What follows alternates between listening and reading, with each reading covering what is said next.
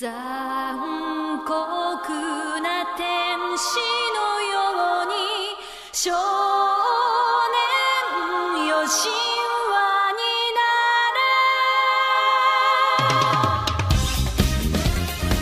Evangelion, clássico anime, cult, cultuado por várias pessoas, que marcou a vida de muita gente, marcou a adolescência de muita gente, finalmente vai chegar no mundo inteiro pelo serviço de streaming Netflix em 2019. Foi um anúncio bacana, um anúncio super interessante, e principalmente por não ser uma produção própria da Netflix e ter tido um espaço muito interessante de divulgação nas redes sociais da própria, do próprio serviço de streaming. Isso quer dizer que Evangelho é tão importante, mas tão importante que mesmo não sendo uma produção original da Netflix, ela teve um espaço na agenda dela para ser para ser divulgado nas redes sociais como realmente um ser, uma nova atração que vai ser lançada em 2019 pelo serviço de streaming. E assim, pessoalmente eu acredito que existem dentro dos grupos de fãs maiores, grupos menores, minoritários, conservadores que lutam entre si para saberem quais são os mais escrotos toda vez que alguém toca no assunto do seu anime, filme, quadrinho de super-herói favorito, assim. E com o Evangelho não foi diferente vários tweets nas redes sociais falaram que a massificação ainda maior, né, de um produto de massa, olha só, como um anime tipo Evangelion, que é super conhecido, iria de alguma forma estragar o produto, estragar o Neo Genesis Evangelion, estragar o anime, o mangá, a história pensada inicialmente para ser de fato uma produção de massa, caceta. Tipo, desde o começo, em nenhum momento as, os quadrinhos, os mangás, esses, esses produtos que são feitos para as massas, quiseram ter status de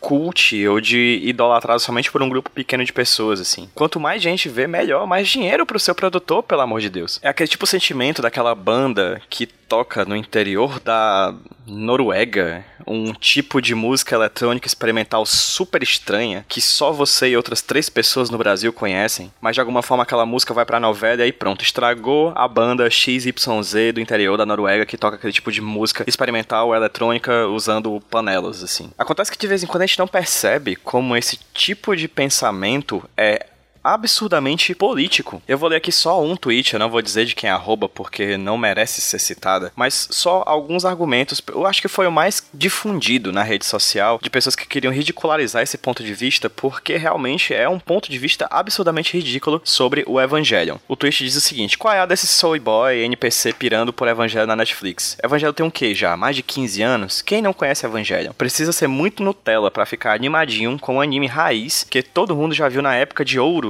do fansub torrent que a Netflix vem matando. Mas vai apresentar Evangelho para mais gente. Grande merda, vai estragar ainda mais o anime com mais ignorante que não vai entender nada. E os jovenzinhos babacas depressivos da internet que vão dizer: "Nossa, eu sou muito Shinji, gente". Na real, que bosta. De boas assim, isso é tão ridículo, tão ridículo que não vale nem a pena falar pela soberba desse tipo de movimento que eu pensava que a gente já tinha deixado para trás, gente. Mas 2018 tá aí para mostrar que na verdade a humanidade andou muito pouco para frente. E fica aqui o abraço pros otakus, fãs de anime que tem saudade do período em que você baixava anime em RMVB, uma qualidade terrível, demorava o dia inteiro para baixar um episódio. Fica aqui também um abraço aos terrasplanistas, aos caras que são contra o uso da vacina e também aos saudosos fãs da ditadura militar. 2018 foi um excelente ano para vocês que vivem no passado. De toda forma, forma, essa discussão sobre Evangelion chegar no Netflix, etc., me fez ter alguns insights a partir do momento, a partir do tema da minha pesquisa, que eu estudo sobre imagem, né? Eu estudo sobre quadrinhos e fotografia e de certa forma também estudo um pouquinho sobre filosofia da imagem e como a imagem, essa coisa, imagem, está inserida no nosso dia a dia, no nosso mundo, na nossa vida política. E a partir disso eu fiz uma, uma thread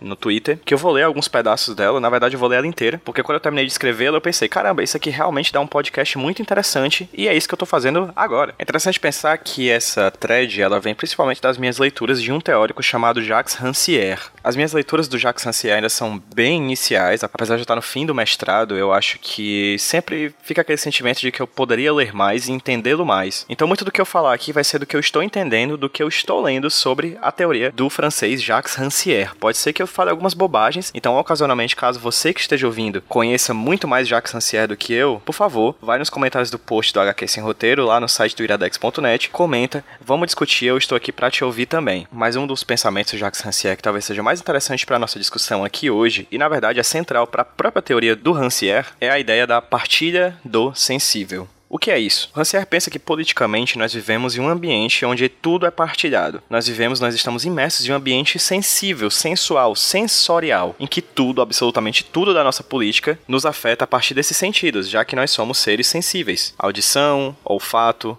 fala, visão, tato. Somos seres que absorvemos o mundo a partir das nossas sensibilidades, a partir dos nossos sentidos e, consequentemente, nós vivemos em um mundo compartilhando o tempo inteiro esses elementos que tangem os nossos sentidos, que tocam os nossos sentidos. E o termo partido sensível traz algumas possibilidades interessantes de pensamento. A própria ideia da palavra partilha, por exemplo, é muito interessante, já que ela traz em si dois vieses, dois vetores dentro de si própria. Se você partilha alguma coisa, quer dizer necessariamente que você está pegando algo e dividindo entre as pessoas. Só que essencialmente partilhar também é ter para si algo. Então, o termo partilha traz dentro de si essa capacidade de ao mesmo tempo falar de algo que é dividido entre todos, mas que também respeita uma questão particular do indivíduo. E a partir desse pensamento, que eu vou e começo a escrever os tweets que eu fiz da thread lá no Twitter, que eu vou ler para vocês agora e sempre que tiver alguma coisa que eu acho interessante de puxar para além do que eu escrevi, eu vou puxar como, por exemplo, exemplos e pensamentos para além do que eu pude colocar em palavras escritas, né? Fica aqui o agradecimento também a Tamiris Oliveira, que também é estudiosa da imagem, da fotografia, que também fez o mesmo mestrado que eu na Universidade Federal do Ceará, também na mesma linha que eu, de audiovisual e fotografia, e que leu bem mais rancier do que eu e que deu uma olhadinha aqui depois no programa antes de você estar ouvindo, vai passar pelo crivo dela para saber se eu não tô falando nenhuma besteira. Fica aqui agradecimento, Tamires, muito obrigado, meu amor. Agora vamos à thread. Ela começa assim: A forma como a gente lida com as imagens é a forma como lidamos com o mundo real. Hoje em dia, mais do que nunca, a gente precisa ter isso em mente. Sobre essa questão de como o nosso mundo mexe com as imagens e as imagens mexem com o nosso mundo, tem um exemplo muito massa que foi exposto pela filósofa e fotógrafa Susan Sontag em um livro que eu indico para todo mundo super excelente chamado Sobre a Fotografia. Nesse livro, a Susan Sontag fala em determinado momento sobre a imagem clássica daquela jovem vietnamita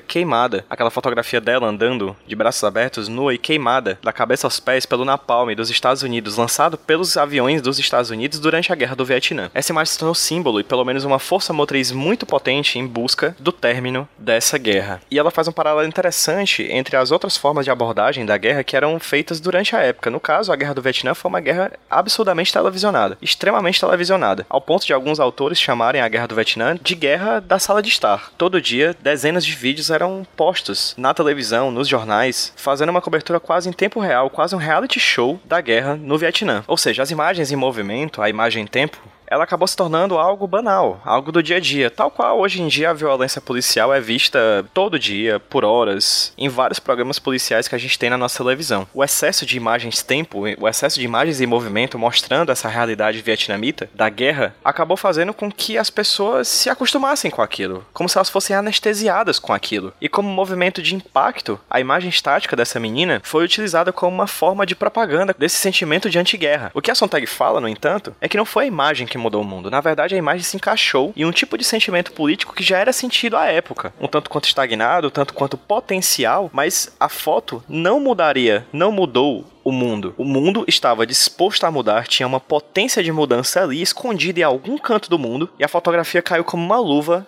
nesse momento. É por isso que é muito doido analisar como as imagens tratam do real e a realidade é encontrada na imagem hoje em dia nesse período de pós-verdade, de fake news, de notícias falsas, enfim, de mentiras em que a gente está inserido no mundo. Ninguém acreditaria em uma mamadeira de piroca se essas pessoas não estivessem politicamente dispostas a acreditar em qualquer coisa por causa de uma narrativa construída há anos para que aquela imagem se encaixasse e de alguma forma fizesse sentido no pensamento das pessoas. Por isso que eu digo que quando você fala de imagem, você fala também de realidade. Falar sobre imagem também é falar sobre realidade. Achar ruim a disseminação mais ampla de um produto cultural é só mais uma das facetas que o autoritarismo pode ter. Ver é político. E aqui eu falo do ver, mas eu falo também do ouvir, do sentir, do comer, do sen sentir o mundo é intrinsecamente político. A infinidade de produções imagéticas que a gente tem à disposição nos fazem ter quimeras argumentativas absurdas, como nos casos em que alguém acha ruim que um produto que é feito para as massas se torne ainda mais para as massas. É querer que o anime seja exibido numa galeria de arte para meia dúzia de pessoas. O sentimento de pertencimento a um grupo seleto de espectadores barra leitores se sobressai ao de fazer parte de uma grande comunidade, uma unidade de comuns. E aqui vem um problema clássico que está dentro da palavra comunicar, que quer dizer nada mais do que tornar comum. Animes, séries e TVs, novelas, filmes, música também são produtos de comunicação. Qualquer semelhança entre essa questão de querer fazer parte de um grupo seleto de pessoas que têm acesso a um anime, a uma série, a um filme, a uma banda, qualquer semelhança entre esse desejo de exclusividade e o sonho capitalista de desassociação de uma maioria pobre da população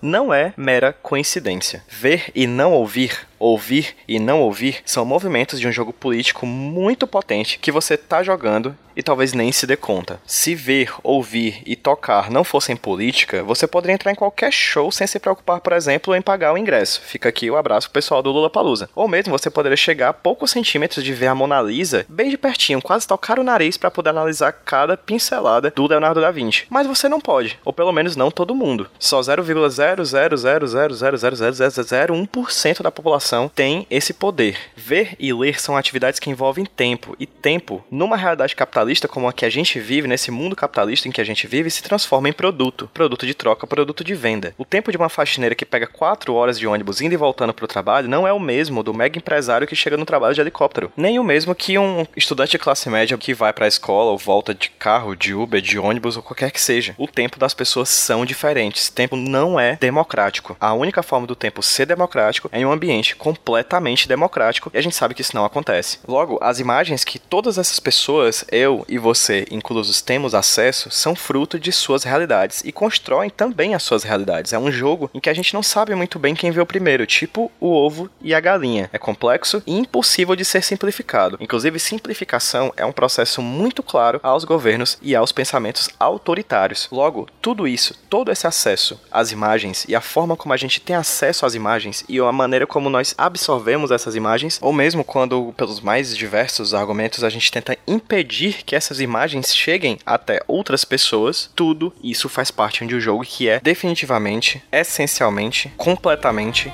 político.